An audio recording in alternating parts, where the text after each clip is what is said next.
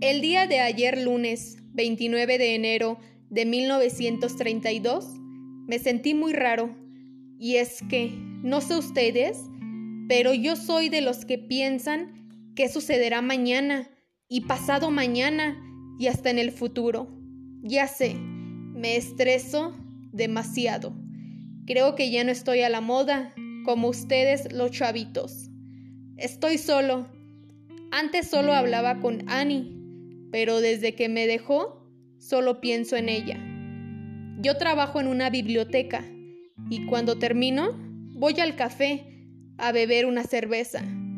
Observo a personas felices que platican y ríen, pero yo no tengo con quién platicar. Estoy solo. Bien triste mi caso, ¿no creen?